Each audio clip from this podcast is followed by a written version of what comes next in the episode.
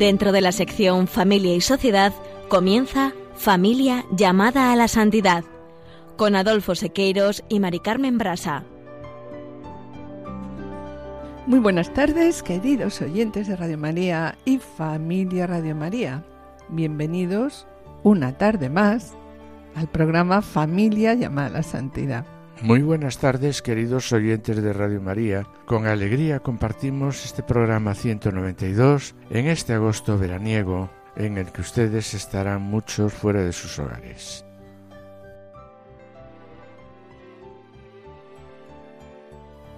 En la primera sección del programa número 192 que presentamos hoy, vamos a detenernos en estas palabras. El amor herido puede ser curado por Dios a través de la misericordia y el perdón. En la sección Familia Semilla de Santidad, Juana, Julio y Pablo Seque nos ofrecen hoy el ejemplo de vida de Santa Elena, madre de Constantino el Grande, cuya fiesta se celebra hoy 18 de agosto. Y en el colofón hoy tenemos con nosotros un testimonio de paciencia y confianza en Dios de un matrimonio, un matrimonio formado por Juan Quero Monje y Elena Merino Caldas, quienes después de pasar ambos por relaciones fracasadas, iniciaron el proceso de construir su vida según la voluntad de Dios. Solicitaron la declaración de nulidad de sus uniones anteriores y apostaron por vivir en castidad hasta que pudieran estar casados a los ojos de Dios y de la Iglesia. Y finalizaremos, como siempre, mis queridos oyentes, con una oración. No se lo pierdan, permanezcan en sintonía, permanezcan con nosotros en Radio María.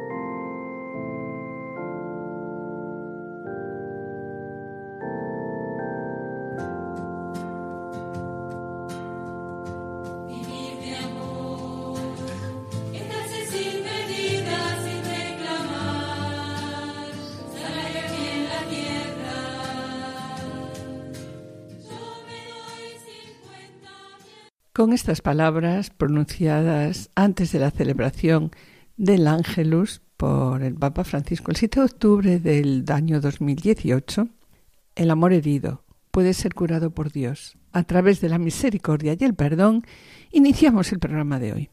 El Papa Francisco recuerda el plan del amor de Dios por el hombre y la mujer, tal como está registrado al principio de la Biblia, y al mismo tiempo destaca la actitud que debe tener la Iglesia para traer de vuelta a Dios los corazones heridos y perdidos. Sí, por ello, Adolfo, como destacamos en el programa anterior, es necesario aprender a redescubrir la belleza del matrimonio y la familia como una vocación al amor. De ahí que la respuesta a la identidad sobre el matrimonio y la familia, ¿dónde hay que buscarla? Hay que buscarla en el plan creador y salvador de Dios, ¿no? Así es, Mari Carmen. Por tanto, la identidad del matrimonio y la familia hay que buscarla. ¿Dónde, Mari Carmen? en la enseñanza de Jesús. Bien, pues manos a la obra.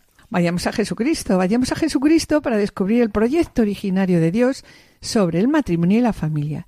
Y vayamos a Jesucristo a formularle la pregunta. Sí, de la misma forma que lo hicieron los fariseos. Se le acercaron los fariseos que, para ponerle a prueba, le preguntaron ¿Puede uno repudiar a su mujer por un motivo cualquiera? Sí. Y tras esta pregunta, Jesús, en su respuesta, recurre precisamente al misterio del principio. La respuesta de Jesús está llena de una sabiduría especial y de un modo totalmente novedoso de interpretar la escritura y les dice a los fariseos ¿No habéis leído que el Creador desde el comienzo les hizo varón y hembra? Y que dijo, por eso el hombre dejará a su padre y a su madre, se unirá a su mujer y los dos serán una sola carne. De tal manera que ya no son dos, sino una sola carne. Pues bien, lo que Dios unió, ¿no? No lo separe el hombre. Sobre esta respuesta el Papa Francisco recuerda con estas palabras el diseño de Dios creador en la pareja cuando les dice desde el principio de la creación Dios nos hizo varón y mujer. Por eso el hombre dejará a su padre y a su madre y se unirá a su mujer y los dos serán una sola carne. Y concluye. Concluye diciendo, no debe dividir el hombre lo que Dios ha unido. Y a continuación, también el Papa aclara que en el proyecto original del Creador no existe el hombre que se casa con una mujer y, si las cosas no van bien, la repudia, ¿no? En cambio, sí, en ese proyecto hay un hombre y una mujer llamados a reconocerse. Sí, Mari Carmen, a complementarse y ayudarse mutuamente en el matrimonio. Y a continuación insiste una vez más sobre la importancia de la fidelidad con estas palabras. Esta enseñanza de Jesús es muy clara y defiende la dignidad del matrimonio como una unión de amor que implica fidelidad, lo que permite a los esposos permanecer unidos en el matrimonio, ¿no? Sí, el matrimonio es un amor de donación recíproca, de entrega mutua, sostenido por la gracia de Cristo desde el principio del mundo. Dios el paraíso formó, en la pareja pensó, a su imagen los creó. Queridos oyentes y familia Radio María, estamos en el programa Familia llamada a la Santidad, dirigido por Adolfo Sequeiros y quien les habla, Mari Carmen Brasa. Quisiéramos adelantarles que en el colofón escucharemos el testimonio de Juan y Elena. No os perdáis su ejemplo de vida, permaneced en la escucha, permaneced en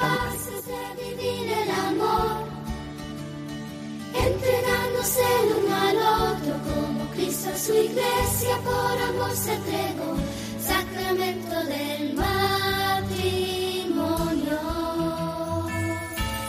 Bendecido por Dios. Quiero destacar también de las palabras pronunciadas por el Papa Francisco el aviso que hace de los peligros que acechan a la fidelidad, destacando entre otros el egoísmo, la poca generosidad y la incapacidad para donarse mutuamente.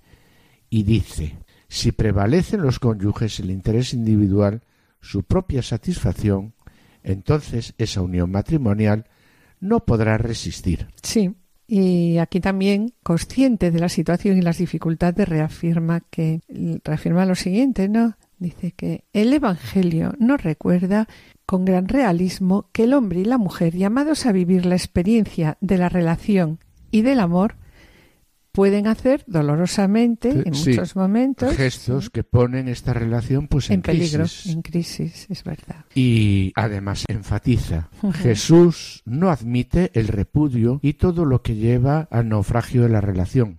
Todo esto lo hace para confirmar el plan de Dios en el que destaca la fuerza y la belleza de las relaciones humanas. Sí, también consciente de la realidad actual del matrimonio, el número elevado de matrimonios rotos y de segundas o terceras uniones, se plantea la situación de nuestras pastorales diciendo la Iglesia, Madre y Maestra, al mismo tiempo se esfuerza por hacer sentir su cercanía materna de una manera concreta. ¿A quién?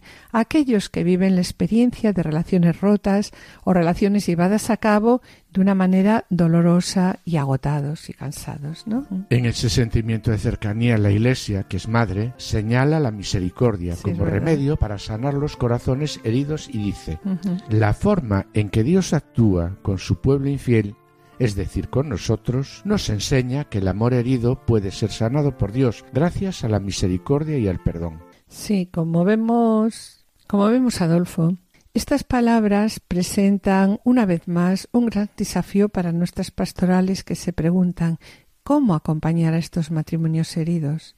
El modelo lo tenemos. Se trata de partir del mismo método, del mismo modo que Cristo usó para hacerse el encontradizo con nosotros. Nos ayuda para ello el pasaje de la Samaritana que propone la Moris Leticia, donde se presenta como prototipo de acogida y acompañamiento el encuentro de Cristo con la Samaritana. ¿Y qué es lo que quiere destacar aquí sobre esto la Moris Leticia? Mira, Mari Carmen, trata de acoger y acompañar con paciencia y delicadeza, que es lo que hizo Jesús con la samaritana, como bien dice la Moris Leticia. Dirigió una palabra a su deseo de amor verdadero. ¿Para, qué? Pues sí, pues para qué, claro. Pues para liberarla de todo lo que oscurecía su vida y conducirla a la, alegría, a la alegría plena del Evangelio. Entonces, Adolfo, ¿cuál es la base de este acompañamiento pastoral? No, me pregunto. Pues bien, la base de este acompañamiento pastoral es la conversión, la conversión que vence al pecado. Vemos como en el caso de la samaritana, en la que Cristo encendió su deseo de agua viva, Jesús, ¿qué le pide a la samaritana? Le pide un profundo cambio de vida que la saque de su, que la saque de su situación, ¿no? De su situación de pecado. Sí, por tanto, no existe un amor cristiano verdadero sin, una, conversión al amor de Cristo. Pues sí, la conversión es una tarea ininterrumpida para toda la Iglesia.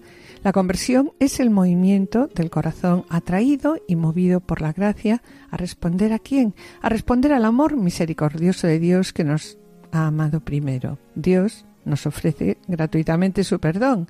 A quienes están abiertos, estamos abiertos a la acción de su gracia. ¿Mm? Sí, y esto sucede pues a través de un arrepentimiento sincero, claro, pero unido al, propósito, de dirigir la vida según pues, la voluntad pues según la voluntad de Dios de cambiar la vida. Claro. Y esto, mis queridos oyentes, esta experiencia es lo que vamos a presentar en el testimonio de esta tarde de Juan y Elena. No se lo pierdan, sigan a la escucha, sigan con nosotros, sigan en Radio María.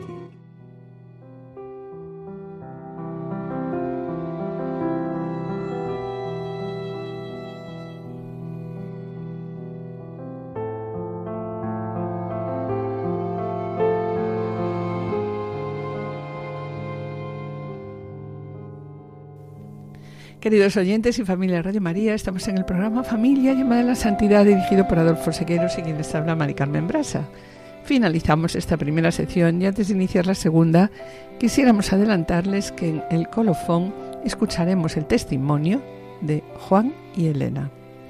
Y a continuación damos paso al espacio Familia Semilla de Santidad en el que Juana, Julio y Pablo Seque nos ofrecen hoy el ejemplo de Santa Elena, madre de Constantino el Grande, que acabó con las terribles persecuciones a las que durante tres siglos habían sido sometidos los mártires que confesaban su fe en Cristo, y cuya fiesta se celebra hoy 18 de agosto. No os perdáis su ejemplo de vida, permaneced a la escucha.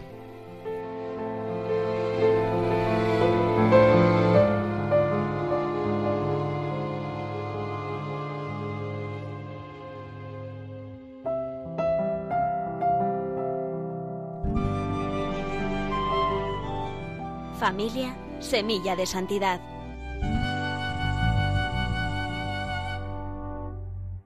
Queridos oyentes de Radio María, en esta ocasión la vivencia del mensaje de Cristo como una semilla que da fruto arropada por los cuidados amorosos de la familia nos ofrece el ejemplo de Santa Elena, la primera emperatriz romana que abrazó el cristianismo. Fue la madre de Constantino el Grande, el emperador que acabó con las terribles persecuciones a las que durante tres siglos habían sido sometidos los mártires que confesaban su fe en Cristo. Conozcamos, pues, algunos retazos de su historia.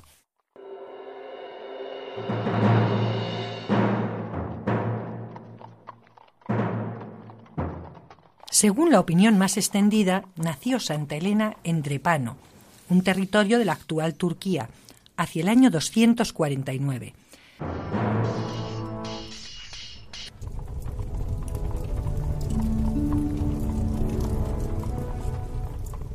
Tenía alrededor de 23 años y la vida sencilla de Elena se vio definitivamente alterada cuando, sin duda por designio de la providencia, conoció al general romano Constancio Cloro, que era prefecto del pretorio durante el gobierno de Maximiano y quedó prendado de la hermosura física y la belleza de los sentimientos de la joven. La tomó por esposa y pronto nació su hijo Constantino. Era el año 274.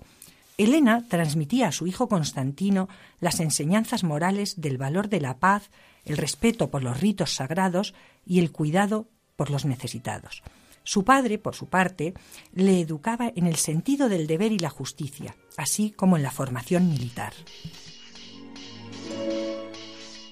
Era el año 293 y el Imperio romano estaba regido conjuntamente por Diocleciano y Maximiano con el título de Augustos y decidieron tener cada uno de ellos un César que colaborara en el gobierno y administración de sus estados por ser sus sucesores en el imperio. Diocleciano eligió a Galerio y Maximiano a Constancio, pero impuso a éste una condición debía repudiar a Helena y casarse con la hijastra de Maximiano, único medio de que existiera el imprescindible parentesco entre los Augustos y sus Césares. Se separó pues de Helena y se unió en matrimonio con Teodora.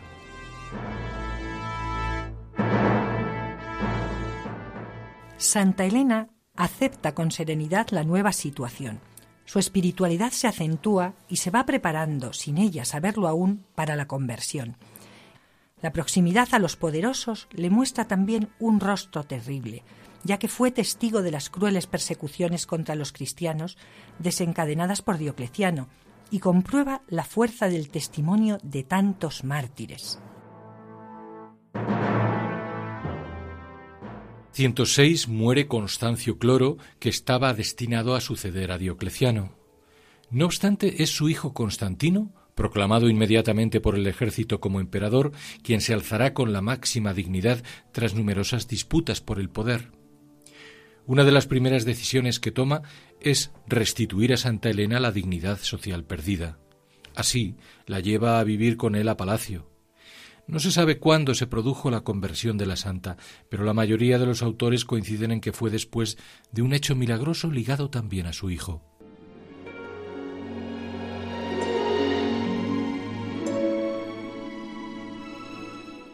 Tras años de búsqueda de la fe auténtica, este hecho providencial llevaría a Santa Elena a recibir el bautismo y con ello hacer de su vida una proclamación del cristianismo como la única religión verdadera. Constantino, influido por su madre, sigue en gran medida el mensaje de Cristo, pero no se bautizó hasta casi el final de su vida. Así es. Sin embargo, llevó a cabo un hecho de gran trascendencia en la historia de la Iglesia. En el año 313 promulga el Edicto de Milán que da libertad a todos los cultos, también al cristianismo, y de este modo acaba con esas persecuciones de las que había sido testigo en tiempos de Diocleciano.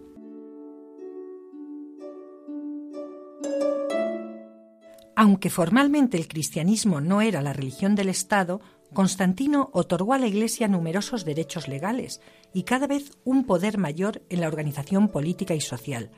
Ello le permitió mejorar la vida de las mujeres, los esclavos y los pobres.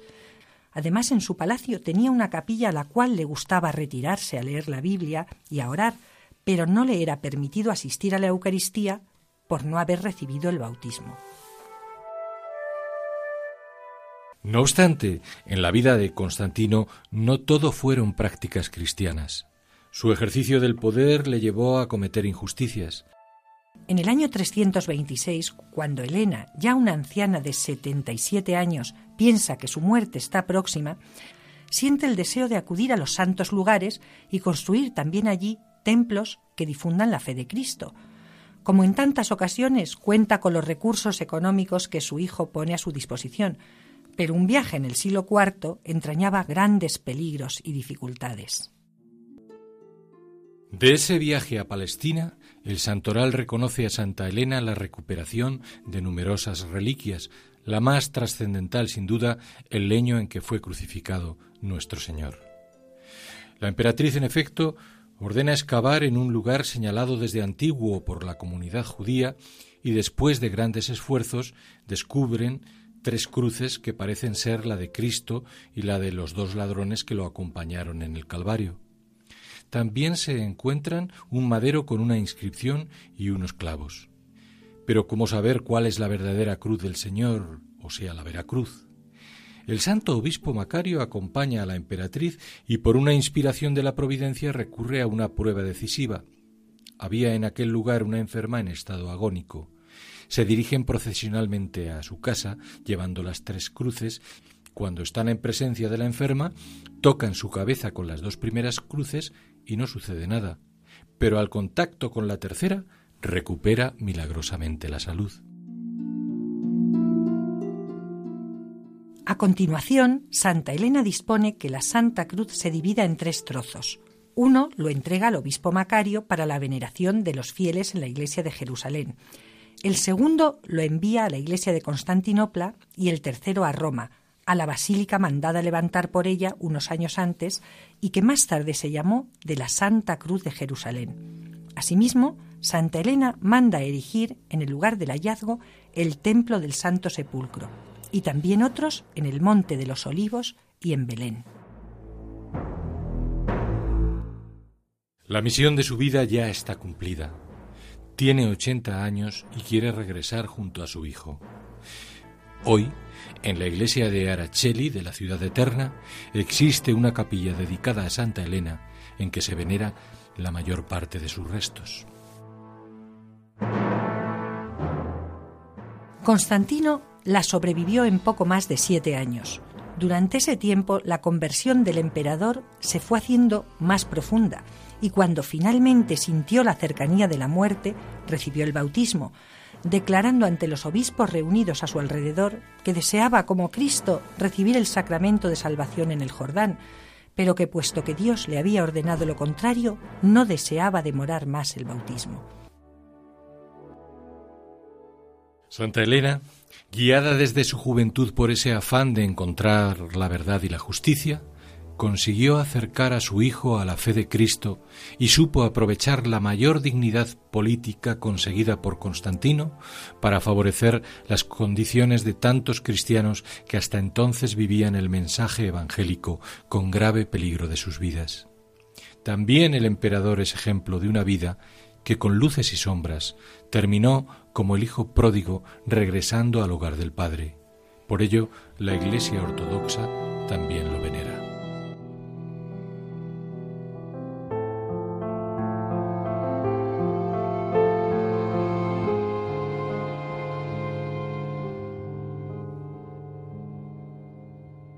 Queridos oyentes y familia Radio María, estamos en el programa Familia llamada La Santidad, dirigido por Adolfo Sequeiros y quien les habla, Mari Carmen Brasa.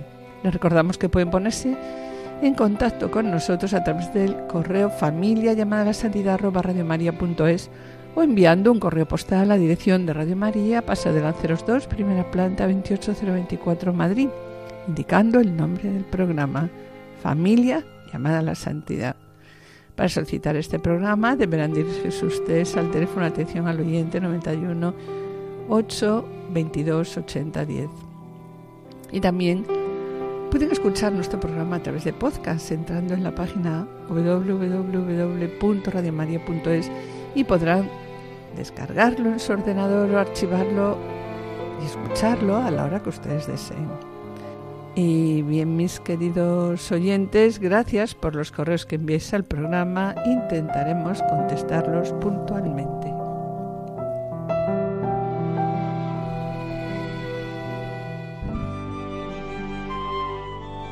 Colofón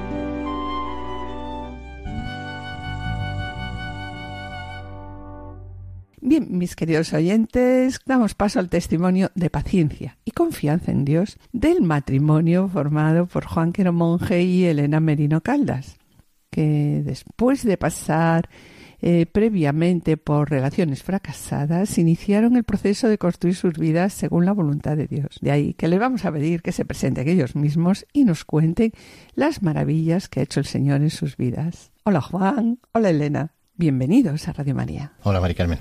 Hola, Adolfo. Me Llamo, Hola, buenas tardes. Me llamo Juan, soy de nacido en Madrid, pero vivo con mi mujer Elena en, Segovia. Hola, buenas tardes, familia. Eh, yo soy Elena y soy la mujer de Juan. ¿Qué venís a contarnos a Radio María? Es un testimonio que, bueno, pues como a nosotros también nos sirvió en su día el testimonio de unos amigos, pues pensamos que, que, este testimonio nuestro puede ayudar a otras parejas también en la misma situación que estuvimos nosotros. ¿Y en qué situación? Pues mira, nosotros nos casamos el día 7 de enero de 2017. Yo ya tengo 54 años. y bueno, pues yo vengo de dos matrimonios. Uno, uno por la iglesia que me casé con 22 años, mm. y otro civil. Eh, yo me casé por la iglesia. Muy joven. Muy joven. En el 1987. Y estuve 17 años casado. Y bueno, pues me separé a los 17 años.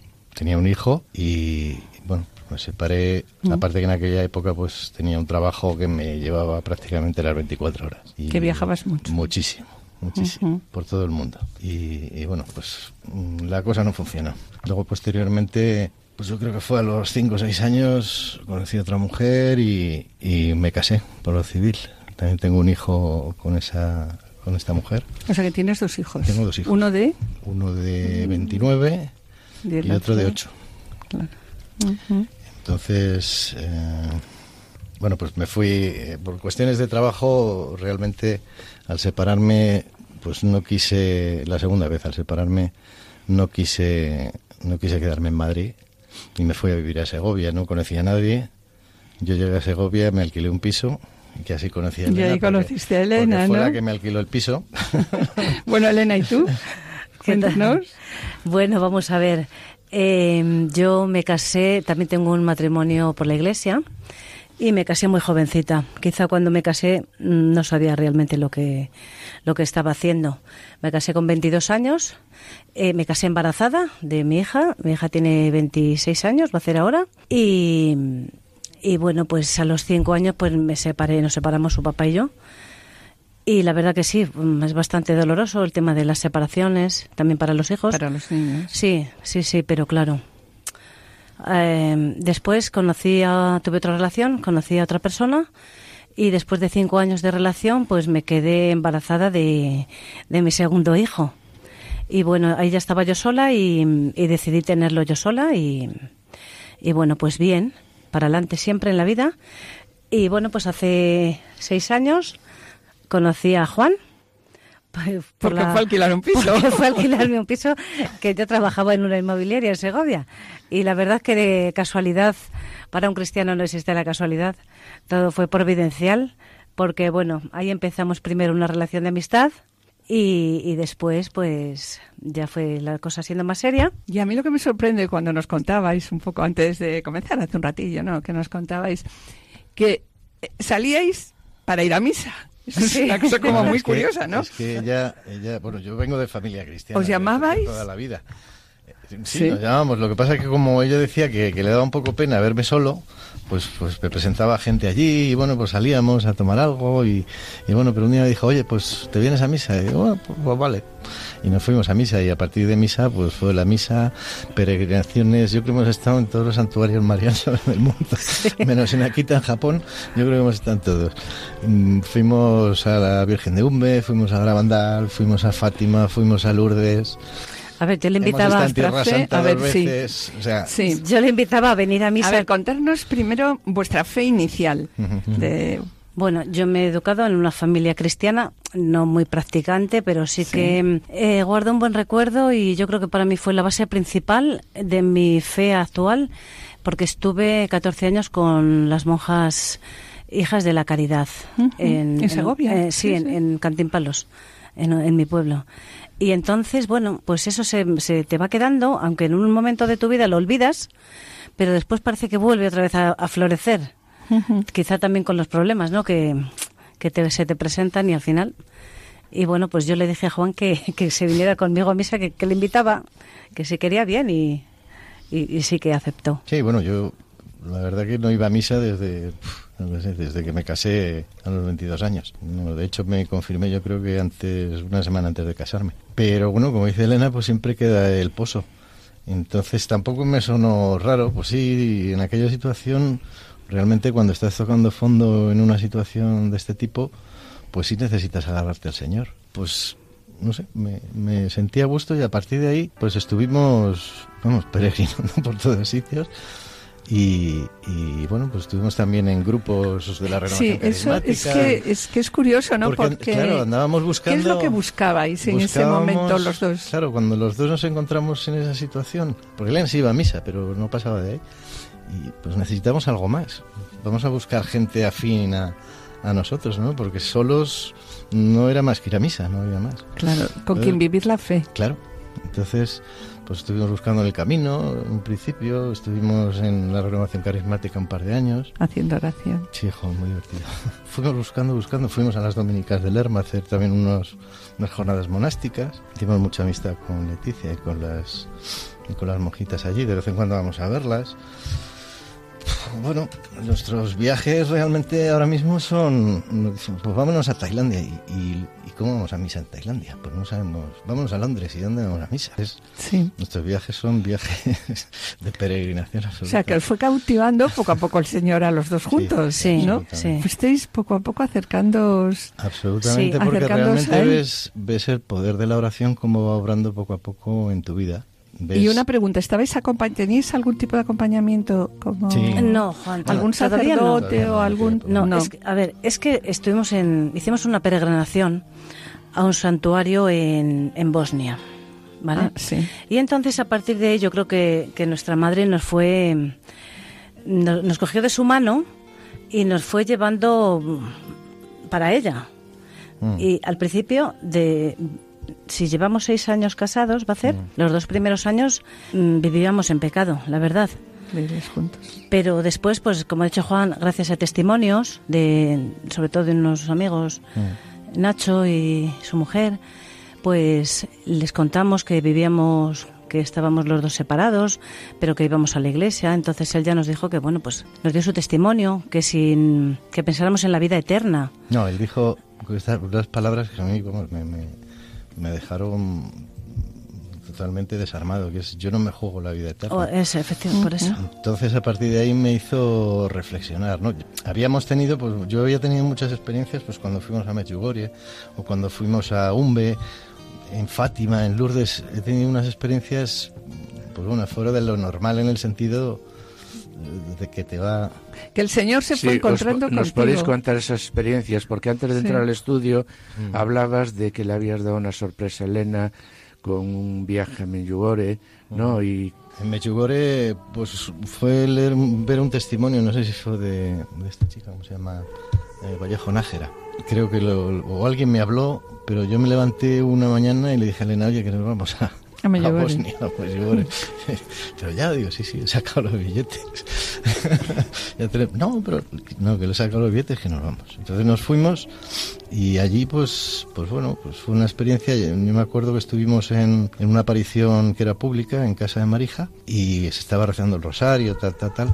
Y de pronto la gente se cayó y yo en ese momento vi como que se me caía al techo y oí la voz de nuestra madre que nos decía, Juan, sé que estás aquí. Y es que lo oí, pero perfectamente. Y digo, no sé, bueno, yo me eché a llorar en aquel momento. Me abracé a la que tenía al lado, que no sé si era Nancy y, el, y el marido. Y, bueno, pues pero eso me ha pasado también, me pasó en Umbe, me pasó en Fátima, no sé, en, en Umbe iba yo con una torcedura, me acuerdo, en el pinchado que no podía andar, y había una fuente allí que, que, a Felisa le dijo la Virgen que la hiciera. Yo metí el pie allí, voy a meter el pie a ver qué. A ver si me cura el pie. Y se me, es que se me curó, que se me deshinchó, y, le dije a Elena, digo, no puede ser, digo, ya verás cómo esta tarde me duele, ¿no? no se me pasó completamente, todas estas cosas te van te van tocando de alguna manera. Y seguisteis también con más peregrinaciones, todas, ¿no? Muy marianos. Sí, por, eso digo que, que, la Virgen siempre nos ha ido llevando de su mano. Es como un cambio de, de vías. Ella te va llevando y tú no te enteras. Y cuando te quieres dar cuenta, ella está obrando en ti maravillas y, no sé, es una cosa muy grande. Sí. O sea que con respecto al acompañamiento que os decía antes, el acompañamiento que tuvisteis entonces en principio era de la Virgen. O sea, no tuvisteis en principio un sacerdote que fuera mm, dirigiendo su... Sí, eso fue a los dos años, cuando ya, bueno, pues por diferentes amigos que nos decían que no podía, claro, que es que no estábamos viviendo así correctamente. Claro. Y entonces, bueno, pues ya nos pusimos en manos del padre Fernando, de un sacerdote allí en Segovia, y bueno, pues él siempre nos dio dirección espiritual, nos acompañó, y la verdad que muy os bien. aconsejo que pidierais nulidad. Sí, claro.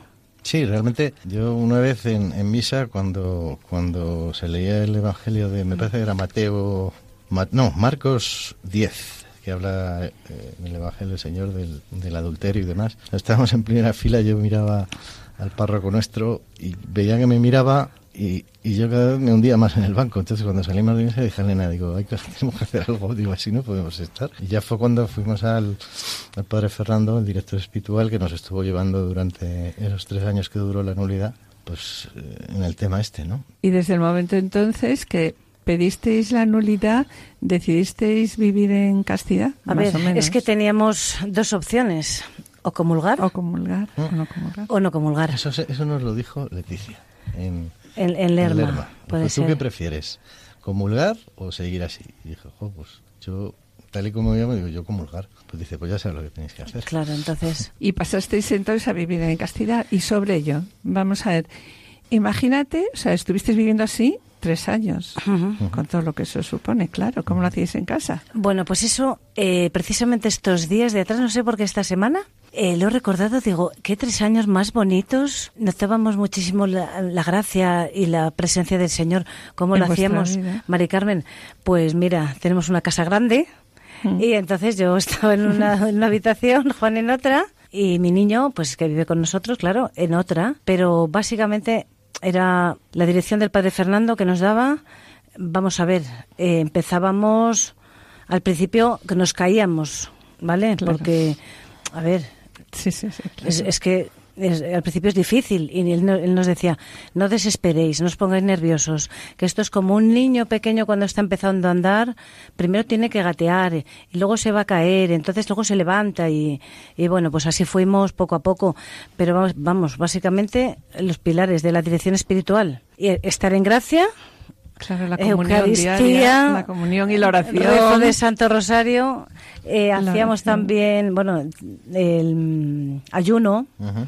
Y Cuando bueno, vinimos de Medjugorje ayunábamos los miércoles y los sí, viernes. sí, dos días a la Pero semana ayunábamos. así un año. Sí, sí. Sí. Y eso es, es lo que te mantiene, claro. Si no, uno solo, sin el Señor, no, no podemos hacer nada. Por eso. Y una pregunta, si pienso, ¿no? Que si conseguisteis la nulidad, claro, pero ¿y si no lo hubieras conseguido? Ya después de estar metidos tan dentro del Señor, ya, eh, porque realmente ya habíais encontrado al Señor tras las conversiones que fuisteis teniendo, ya le teníais con vosotros. Entonces, ¿qué pasaría si...? Pues no lo sé, Carmen. Esta es por- una mala pregunta. ¿eh? Eso, No, eso yo- nos lo dijo el Monseñor Munilla. Sí, eso no es un- Yo sabes lo que digo, que el Señor, como no se deja ganar en generosidad, que, que tú das un, un paso hacia Él y Él se derrama, vamos, te da, pues, ¿cómo nos podía fallar el Señor? Eh, Era No imposible, era imposible. Así nos lo concedió y, y nos pudimos casar. Bueno, yo no las tenía todas conmigo. Creo- La verdad que cuando, cuando estuvimos... ¿A quién se la concedieron primero? A mí. Elena, porque lo, lo de Elena fue bastante claro. Lo mío pff, llevó ma- un poco más de Más tiempo. complicado.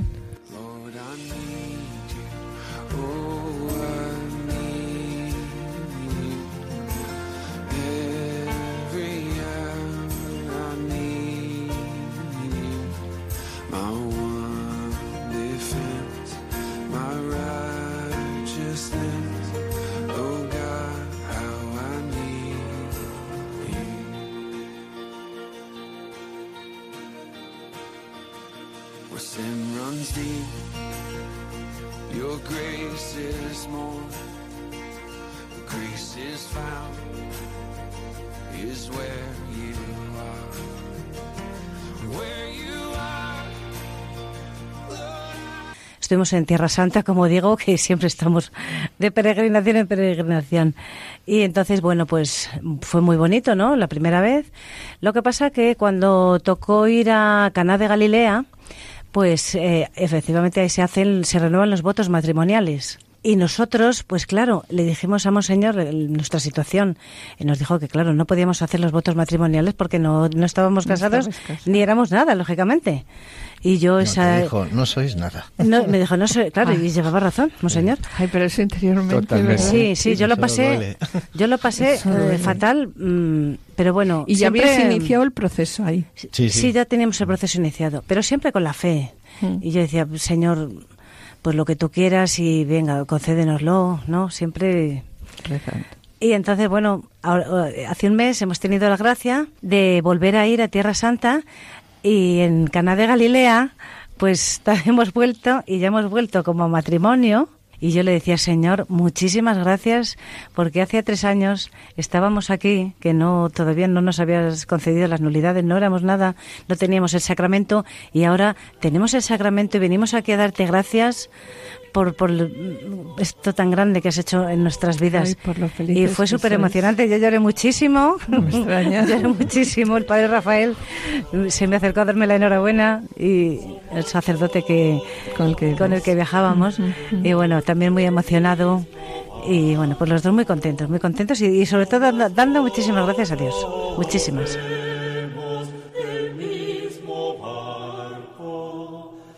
el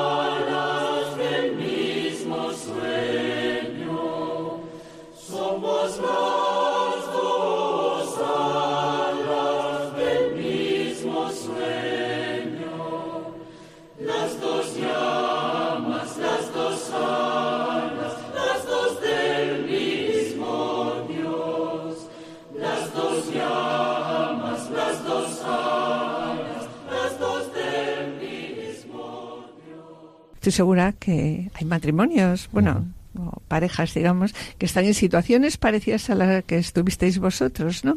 Decís que a vosotros ayudó mucho el testimonio, ¿no? De unos amigos. Entonces, ¿qué consejos les daríais Hombre, en estos momentos? Nosotros, cuando vemos estas situaciones en parejas, los, no, no somos personas que nos, que nos callemos. Al revés, lo contamos. Yo creo que el testimonio, para mí, como otros muchos testimonios de otras cosas, yo he oído testimonios en vuestro programa que me han hecho, vamos, llorar. Ando en el coche con la radio puesta. Yo creo que es muy importante y no callar, sino decírselo, oye, mira, a mí me pasó esto. Y es Hay gente que te lo acepta, hay Claro, gente que no. claro. Hay gente que dice, joder, tú eres un extremista, tú eres... Bueno, no, yo no soy nadie, yo hecho las cosas como creo en conciencia que se tienen que hacer según un cristiano, ¿no?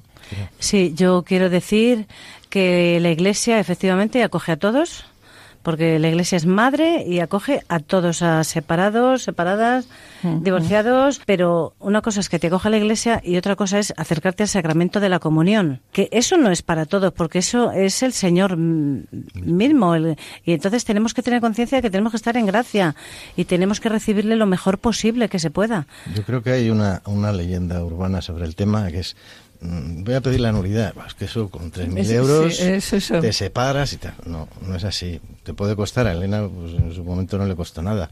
A mí porque tenía economía, pues sí, me costó, pero bueno... mm, Lo pagué O con mucho 300 o gusto. 400, Y es mucho tiempo, que si análisis psicológicos, que si entrevistas, yo estuve declarando más de 12 horas.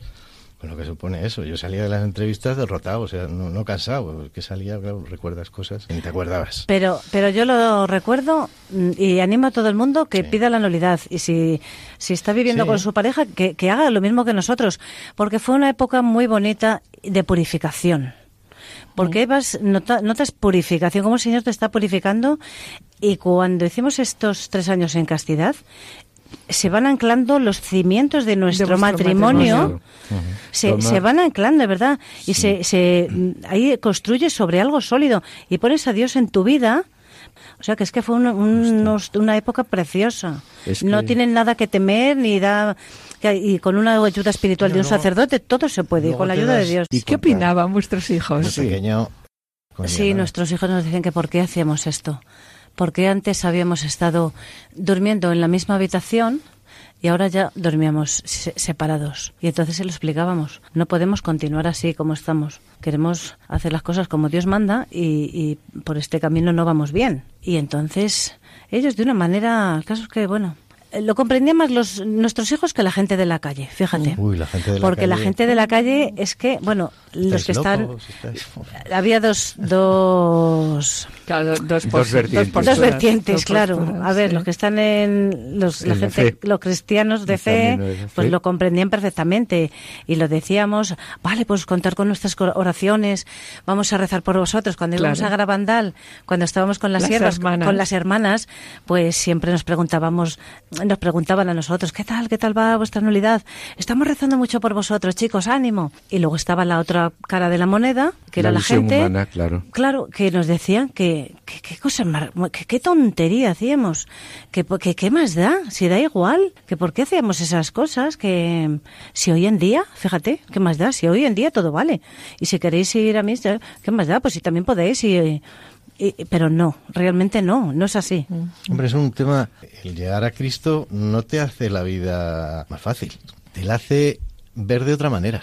O sea, los problemas siguen siendo los mismos, o a lo mejor más. Sí, lo que pasa que de otra Pero los llevas de otra manera. Sí. Tienes a mucha gente detrás de ti. Nosotros cuando tenemos un problema, como tenemos contacto con muchos curas y muchos conventos, llamamos a los conventos o Ya les mandamos un. WhatsApp, que ahora ya usan las monjas, WhatsApp, oye, rezar por nosotros porque tenemos esta situación. Ah, no os preocupéis. pim. Sí. Siempre pedimos oración y la oración funciona. Sí, Y, totalmente. la lle- y- y- y el problema lo llevas de otra manera.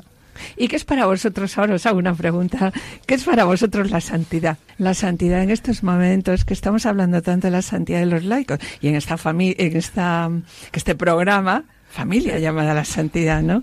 A ver, yo quiero Venga. alcanzar la santidad en mi matrimonio, ¿vale? Como, como esposa. Eh, a ver, como dice el padre Rafael, es, eh, esposas, eh, amad a vuestros maridos. Y hoy está escrito, ¿verdad? Sí, sí, sí. sí. Pues Como con- Cristo pues nos Mari amó. Carmen, efectivamente, pues con el día a día, con el día a día, porque bueno, pues hay desde que te levantas hasta que te acuestas, la vida te va poniendo 40.000 trabas y en la pareja y bueno, pero es normal. Bueno, pues hay veces que en vez de recriminar algo al otro, pues dices, venga, pues venga, me voy a callar y lo ofrezco así. Y para mí eso es irte santificándote poco a Poco poco, a poco, poco a es que poco, es como- ofrecer Hombre, la santificación tiene mucho que ver con el perdón. Y el perdón, Y el efectivamente. Nosotros nos perdonamos muchas veces, ¿verdad? Discutimos como todo el mundo, a ver. No, no. Pero yo es que digo, Señor, digo, Señor, tú en el medio, ¿eh? En, en nuestro Pero matrimonio, santidad- en el medio y tu madre al lado, porque es que si no. La santidad para mí es nuestra meta. O sea, es el final del camino en esta vida, ¿no? En esta peregrinación que dicen los sacerdotes. Para mí yo creo que es el camino, el, el ser santos en todo lo que hagas, o sea, ayudando y perdonando y, y- y dando amor a la gente, ¿no? Y dando amor en todo lo que haces, en tu trabajo, en tus hijos. Pero con la oración se llevan de otra manera, ¿no? ¿Tenéis algo más que contarnos? Sí. Algo que no se haya quedado en el tintero. Yo venga. quiero contar una cosa. En referencia al día de nuestra boda, que bueno, hicimos una boda eh, muy pequeñita, éramos 25 personas nada más, porque yo no, nosotros no queríamos mm, un gran evento social, porque le damos preferencia al sacramento. Ese era nuestro día y era el día del Señor también, y de celebrar el, el- sacramento del matrimonio. Eh, bueno, lo hicimos en una iglesia románica de Segovia muy bonita y, y tengo que decir que en los días posteriores ya, claro, ya compartíamos lecho, ya dormíamos juntos y yo le decía, ahí, ahí tuvimos una, una efusión del Espíritu Santo, de verdad, es, eh, es que te das, te das cuenta y palpas el significado del sacramento del matrimonio, lo importante que es. Y lo, no sé cómo decir, es que tuvimos, yo notaba el Espíritu Santo en nuestras vidas de una manera que nunca antes le había percibido. Fue unos días. Sí, y yo le decía, Juan, ¿te das cuenta de que no estamos solos? Ahora mismo en, en- por la noche dice, sí, digo, es el Espíritu Santo, es el Señor que está con nosotros, se ha derramado, es que eh, eh, se derrama el, el Espíritu sobre nuestras vidas. Y yo, es que lo noté muchísimo. Yo quería decir, bueno, pues agradecer a todos los grupos por los que hemos pasado, a todas las personas que nos han ayudado, a todos los sacerdotes Que Sí, nos han sí. acogido, a todas las personas que han rezado por nosotros. Y en especial ahora, pues yo agradecería a donde estamos, en, eh, en el hogar de la madre. Para nosotros es pues nuestra segunda familia, o si no primera familia, porque ahí estamos integrados todos. Y es donde hemos encontrado pues el calor, el cariño, la oración, donde encontramos, pues no sé, pues, Nuestro refugio, sitio. Nuestro sitio. Claro. Pues yo Está decir claro. eso, nada más Sí. animo pues a que, a que la gente que esté en esta situación pues que busquen, busquen testimonios de este tipo, oigan este testimonio y muchos más que hay, que hay cientos de testimonios en, en internet sobre y en programas de radio sobre, sobre temas de estos. Que no se dejen influir por el mal, que much- y que todo cuando te pones en manos de Dios, él no se, nunca se deja ganar en generosidad. Queremos agradecer vuestro testimonio. Estamos seguros que el Señor va a hacer que vuestras palabras lleguen a los que os están escuchando y que más de una persona diga, voy a iniciar yo, voy a ver cómo puedo Estoy reorganizar agobiado. mi vida, voy a ver cómo, ¿eh? que eso es lo importante. Y luego lo que os deseamos, tanto Adolfo como yo, ¿no? Pues que Señor, cuando derrame. lleguéis al cielo, ¿no? Que el Señor te diga, Juan, ¿has hecho de Elena? una santa. Y a ti, Elena, que te digo, has hecho de Juan Un santo. un santo, porque Claro, claro. ese es el camino, eso es lo que Sí, nos sí. pide el Señor, ¿no? A través del sacramento del Santificarnos matrimonio. el uno con el otro. Santificarnos el uno al otro. Sí. Eso es lo, Esa- esta es nuestra lo tarea. importante, ayudarnos. Ujú. Muchas gracias. Y muchas gracias Juan, Elena, Elena, Juan y que el Señor os bendiga. Muchísimas gracias. Ven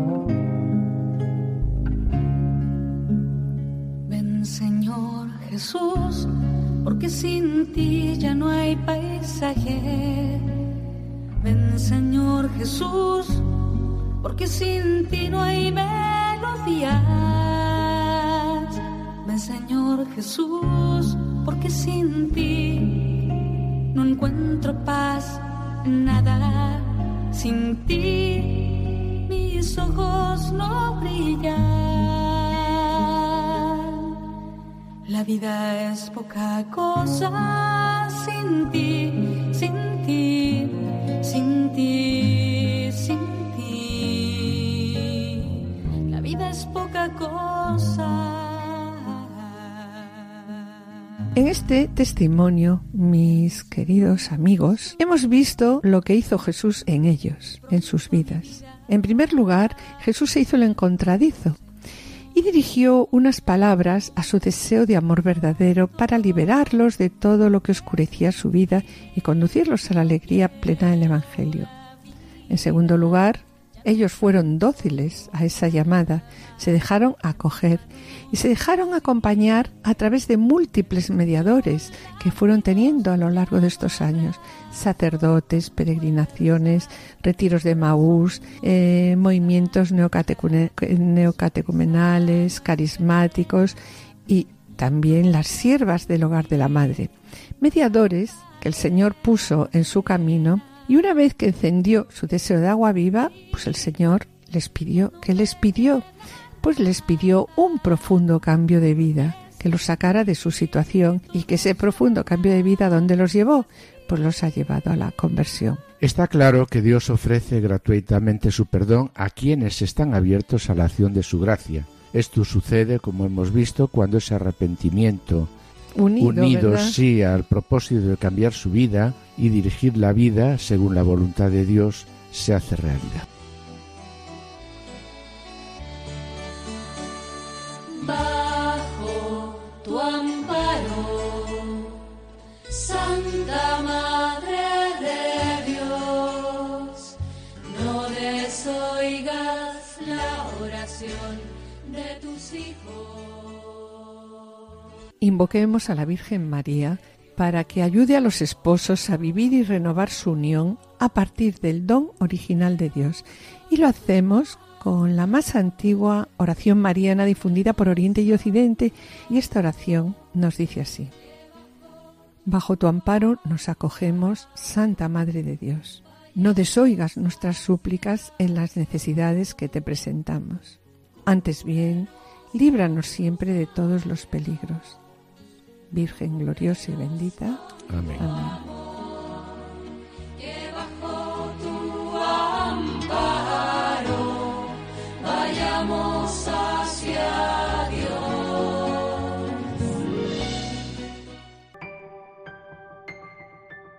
Y con pena, mis queridos oyentes, tenemos que despedirnos. En el programa de hoy hemos presentado unas palabras del Papa Francisco. El amor herido puede ser curado por Dios a través de la misericordia y el perdón. En la sección Familia Semilla en Santidad, Juana Julio y Pablo Seque nos han ofrecido el ejemplo de Santa Elena, madre de Constantino el Grande, que acabó con las terribles persecuciones a las que durante tres siglos habían sometido los mártires que confesaban su fe en Cristo y cuya fiesta estamos celebrando hoy, 18 de agosto. Y en el colofón, Juan Quero Monje y Elena Merino Caldas han presentado el testimonio de su vida. Aprovechamos también para felicitar a Elena en el Día de su Santo. Finalizamos como siempre el programa con una oración. No se lo pierdan, permanezcan en sintonía, permanezcan con nosotros en Radio María. Agradecemos a los asistentes el control de sonido y esperamos estar de nuevo con ustedes los dos juntos el jueves dentro de dos semanas, si Dios quiere. Muchas gracias por su atención, hasta la próxima audición y que el Señor les bendiga. A continuación, damos paso a Lorena del Rey y David Martín con el programa Voluntarios. No se lo pierdan, permanezcan a la escucha, permanezcan con nosotros en Radio María.